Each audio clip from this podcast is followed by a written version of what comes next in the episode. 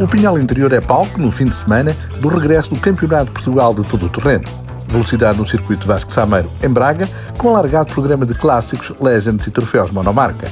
Tiago Monteiro entra em ação na WTCR. São os temas desta edição do TSF Motores.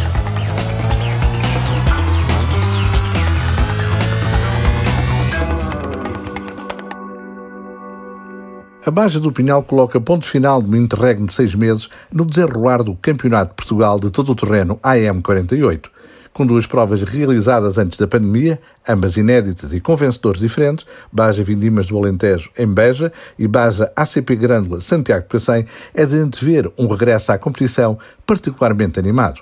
A prova da escuderia Castelo Branco, com 31 inscritos e dois setores cronometrados, desenrola-se sábado e domingo nos conselhos de Sertã, Proença Nova e Vila Velha de Rodão. O campeão nacional em título, Tiago Reis, após a entrada com o pé direito, nesta época, venceu a prova de abertura, chega ao Pinhal Interior, na liderança do campeonato. O piloto Mitsubishi Racing Lancer tem 12 pontos de vantagem, mas admite que a concorrência é forte e aponta a um lugar no pódio. Sei que vamos ter uns adversários todos muito fortes, toda a gente está com vontade de regressar ao campeonato com muita força. Nós também vamos tentar dar o nosso máximo e o nosso melhor.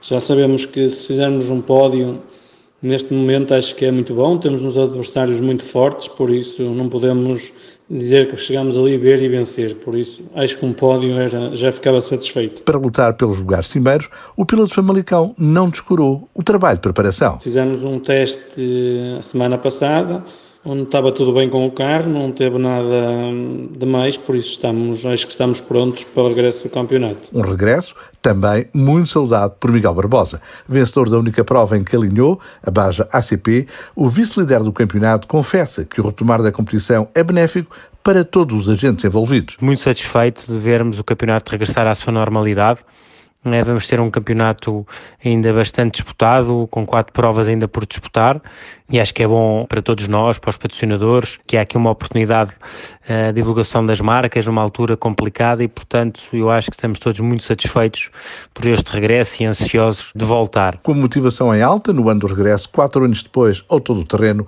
Miguel Barbosa tem como objetivo o oitavo título nacional. Para lá chegar, o piloto da Toyota Hilux sabe que é fundamental preparar bem as provas. Fizemos um bom trabalho de casa no início do campeonato e por isso estamos eh, convictos que vamos estar bem preparados. Eh, o objetivo, como sempre, é lutar pela vitória. Uh, o objetivo é claro, este ano é irmos em busca de mais um título de campeão nacional. O triunfo no Pinhal Interior é a meta traçada por Miguel Barbosa, embora não morra de amores por esta baja. É uma prova bastante difícil, uh, muito lenta, é a prova mais lenta do campeonato. É uma prova que é bastante dura para as mecânicas, para nós também, quando se fazem sentir grandes temperaturas na zona. Mas pronto, faz parte do campeonato, temos provas com características diferentes, uh, temos que saber a lidar com tudo isto e vamos ao ataque e o nosso objetivo é vencer. Um pensamento comum a João Ramos, Toyota Hilux e a Alejandro Martins, que dispõe do competitivo Mini John Cooper Works Rally da X-Ride. Ambos estão motivados para conquistar um resultado retumbante nesta Baja do Pinhal, em que Nuno Matos, Fiat Fallback Proto, vencedor em 2019, e Manuel Correia, Mitsubishi HRX 4, defendem o terceiro e o quarto lugar do campeonato, respectivamente. Pedro Gira Silva, Ford XR, Nuno Madeira Kia Sportage, Alexandre Franco BMW Evo X1 figuram entre os outsiders.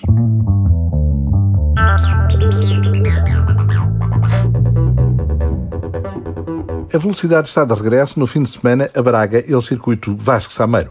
O traçado Minhoto, vedado ao acesso de espectadores, é palco da segunda jornada do Campeonato de Portugal de Clássicos, Clássicos 1300 e Legends, promovida pela Associação Nacional de Pilotos de Automóveis Clássicos, AMPAC. Após a ronda inaugural, no Autódromo do Algarve, a lista de inscritos é mais volumosa, 57 carros, divididos por 26 nos Clássicos e Clássicos 1300 e 31 nos Legends. Na jornada Algarvia, João Macedo e Silva, Porsche 911 RSR e Carlos Vieira, Ford RS 1600, conquistaram os louros nos Clássicos. José Fafiães, Datsun 1200, assinou duplo triunfo nos Clássicos 1300. Manuel Pedro Fernandes, BMW 320D e Joaquim Soares, BMW M3, repartiram os triunfos nos Legends. Em perspectiva, duelos renhidos nas duas corridas, com a duração de 25 minutos, quer para os clássicos, quer para os Legends, numa pista muito exigente para os pneus. No Vasco Sameiro vai também decorrer a segunda jornada do Grupo 1 Portugal, com três dezenas de inscritos e do Troféu Mini, competição que registra recorde de 12 participantes, incluindo três equipas brasileiras. Espetáculo garantido nas duas corridas de sprint de 20 minutos de cada uma das competições. A história oficial em competição do novo Kia Ceed GT é o destaque do cartaz da Kia GT Cup.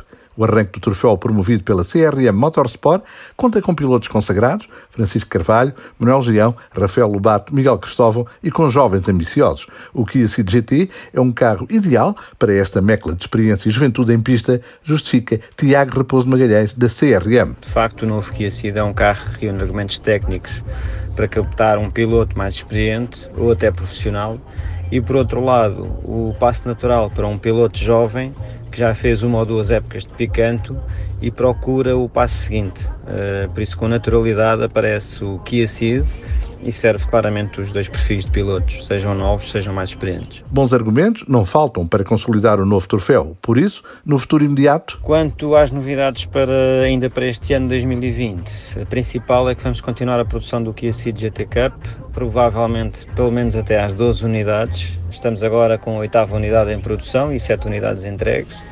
E após esta primeira prova de Braga, que será a grande estreia do carro, todos vão poder confirmar ao vivo e a cores que este carro é igual em matéria de fiabilidade e custos por quilómetro claramente imbatíveis ao Kia Picante, que está testadíssimo e aprovadíssimo mas com uma grande diferença é que este carro é cerca de 10 segundos por volta mais rápido, dependendo do circuito, obviamente. A lista de inscritos para Braga é a maior da época, com 31 pilotos e 25 carros, sendo 18 Kia Picanto GT que participam na segunda jornada do respectivo troféu.